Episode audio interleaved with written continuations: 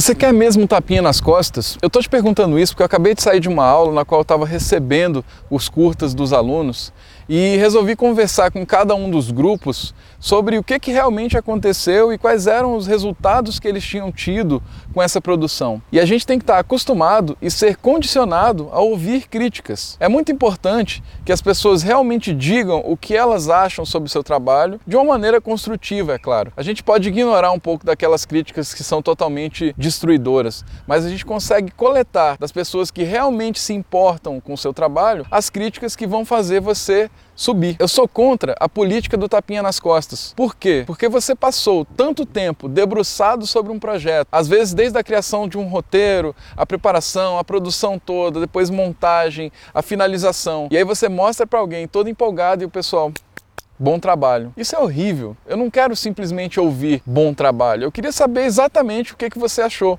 Eu queria que você me apontasse o que, que você acha que funciona e o que, que acha que não funciona. Isso não quer dizer que você vai ter que ouvir cada uma das críticas e reconstruir seu trabalho de ponta a ponta. Mas você deve pegar as críticas que são mais pertinentes e tentar ajustar de acordo com o que você acredita que é possível também. Então, crie esse hábito de, ao finalizar um trabalho ou no momento de finalização do trabalho, trabalho, apresentar para pessoas diferentes. Às vezes uma pessoa que está trabalhando junto com você, às vezes alguém que não tem ideia daquilo que você está fazendo, apresenta e deixa ela falar um pouco. Não deixa barato e escuta só, ah, tá legal. Isso aí não complementa nada para você. É lógico que vão ter pessoas que vão querer complementar, outras não, mas tenta coletar um pouco de opinião, porque a gente fica cego, tá? E até por isso que eu estou usando esse óculos aqui, porque no sol eu fico com os olhos completamente fechados. Mas fora esse adendo, a gente fica cego ao se debruçar por tanto tempo dentro de um projeto e que às vezes você não consegue mais perceber determinados erros. Eu costumo fazer uma comparação com trabalhos acadêmicos, por exemplo. Eu escrevo muito, né? Então, ao final de uma dissertação de mestrado, por exemplo, de 150 páginas, não adianta você resolver ser o revisor daquela dissertação. Você não vai mais conseguir perceber erros de pontuação, erros de português.